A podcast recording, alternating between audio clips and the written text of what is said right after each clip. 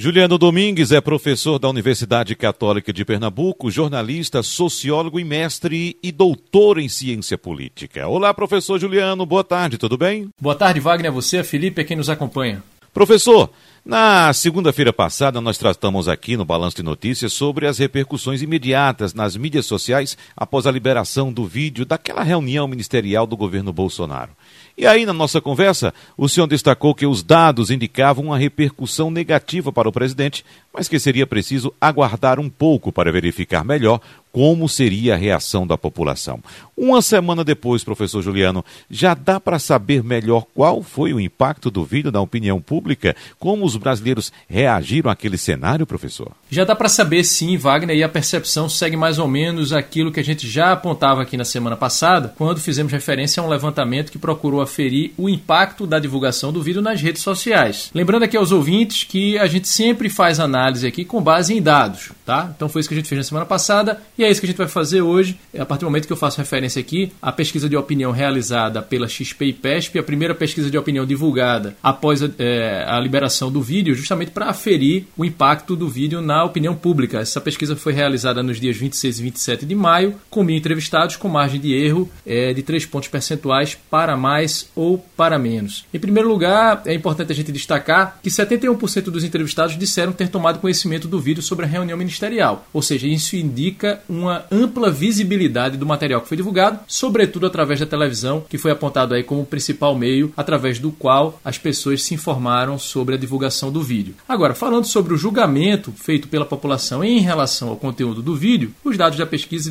de opinião XP e PESP confirmam justamente o que já havia sido apontado por feitos nos ambientes das redes sociais e que a gente destacou aqui na semana passada, ou seja, a impressão da população foi mais negativa do que positiva em relação ao conteúdo do vídeo. Entre os entrevistados que tomaram conhecimento do fato, 59% é, disseram ter uma percepção negativa da reunião. 30% afirmaram ter uma visão positiva e 5% disseram que não foi nem positiva nem negativa, e 7% não responderam. Portanto, 59% disseram ter uma percepção negativa da reunião. Mas a pessoa, Wagner e Felipe, pode ter tido uma visão negativa e mesmo assim continuar apoiando o governo. Então, o interessante seria a gente saber o quanto essa a divulgação do vídeo, né, essa percepção, pode ter sido alterada é, a partir do conteúdo do vídeo. E aí a pesquisa traz outro dado interessante para a gente tentar verificar isso, ou seja, o impacto do vídeo sobre a opinião a respeito do governo, se ela mudou ou não, né? se essa percepção foi, foi afetada pelo vídeo ou não. Isso é o que importa mais. E os dados mostram o seguinte: 47% dos entrevistados dizem que o vídeo alterou a sua percepção em relação ao governo para pior. 47% dizem isso. A questão é que esse é basicamente o mesmo percentual daqueles que avaliam o governo como ruim ou péssimo. Né? Então, em outras palavras, a gente pode dizer que é grande a chance do vídeo ter chovido no molhado. Né? Ou seja, quem já avaliava mal o governo passou a avaliá-lo de forma ainda mais negativa. Resumindo, então, não se observa neste momento mudanças significativas do vídeo da reunião ministerial na avaliação da população em relação ao governo Bolsonaro. Mantém-se ali entre 49% e 50% os que avaliam como ruim e péssimo, e entre 25% e 26% os que avaliam como ótimo e bom, isso de acordo com essa pesquisa XP e PESP é um quadro que não é muito diferente do que também aparece numa pesquisa Datafolha que foi realizada nos dias 25 e 26 de março, com a, de maio, melhor dizendo, com uma amostra maior, né, com 2 mil entrevistados. E entre os que viram ao menos um trecho do vídeo, 53% reprovam e 31% aprovam. Portanto, aí mais um dado que demonstra é, o quanto a divulgação do vídeo não foi positiva, não repercutiu positivamente para o governo nem para o presidente Jair Bolsonaro. Entre os que não assistiram, esses percentuais ficam entre 32 né, que aprovam e 35 que reprovam. Ou seja, o que, é que a gente pode concluir a partir desses números? Que provavelmente quem já tinha simpatia pelo governo tende a antecipadamente rejeitar o vídeo e o conteúdo do vídeo. Quem já tem antipatia pelo governo encontra no vídeo mais um recurso para fundamentar a sua convicção. Nesse meio do caminho, entre os antipáticos e os simpáticos ao governo Jair Bolsonaro, tem um grupo volátil de eleitores que, em alguma medida, pode ter sido, sim, impactado pelo vídeo. Isso porque tem um outro dado aqui da pesquisa Datafolha que eu destaco. O percentual dos que veem o presidente Bolsonaro como incapaz de liderar o país subiu de 44% para 52%.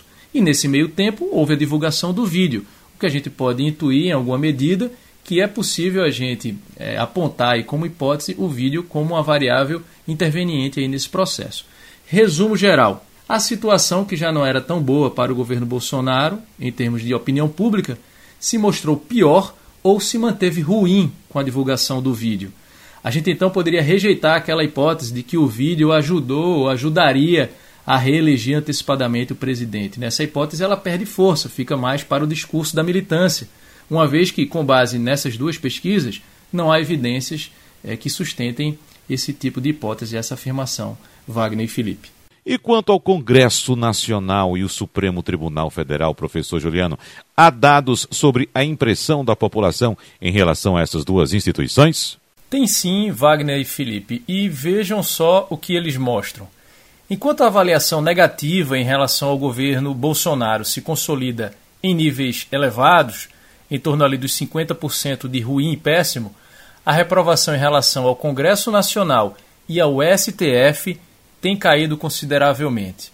Isso, de certa forma, seria algo até esperado diante da polarização que tem se estabelecido, já que é principalmente contra essas duas instituições, Congresso Nacional e STF, que o governo Bolsonaro e seus militantes têm atuado. Se a avaliação negativa em relação ao governo aumenta, por contraste, seria até esperado verificar o inverso quando se trata de seus adversários. É o que aponta também dados divulgados pelo Datafolha a avaliação negativa em relação ao Congresso, que atingiu o pico de 45% em dezembro do ano passado, veja, 45% de reprovação, caiu para 32% agora, seis meses depois. Isso não quer dizer que o Congresso agora está super bem avaliado, não é isso. A avaliação positiva cresceu, mas não na mesma proporção, passou de 14% para 18%. O que aumentou mesmo foi o percentual da avaliação regular. É como se parcela significativa da população né, continuasse insatisfeita com o Congresso Nacional, mas em um grau mais brando de insatisfação é, em, comparativamente ao que se manifestava anteriormente.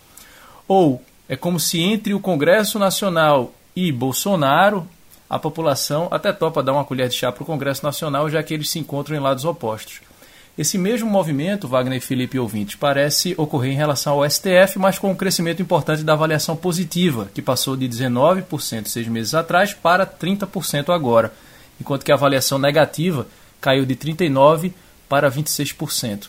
Resumindo, nesse embate entre governo Bolsonaro de um lado e STF Congresso do outro, a maioria da população, pelo menos é o que mostram os dados dessa pesquisa, tem se colocado do lado do Congresso e do STF. É o que tem acontecido também no embate entre o governo Bolsonaro e governadores, algo que a gente já falou aqui na semana passada.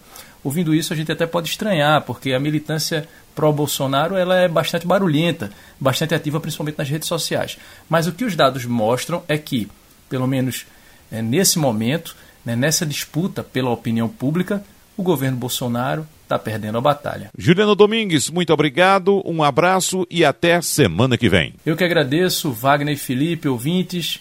Lembrando que esses dados estão disponíveis na minha conta do Instagram, você procura lá por Juliano Domingues e encontra esses números por lá. Até a próxima semana, um abraço a todos.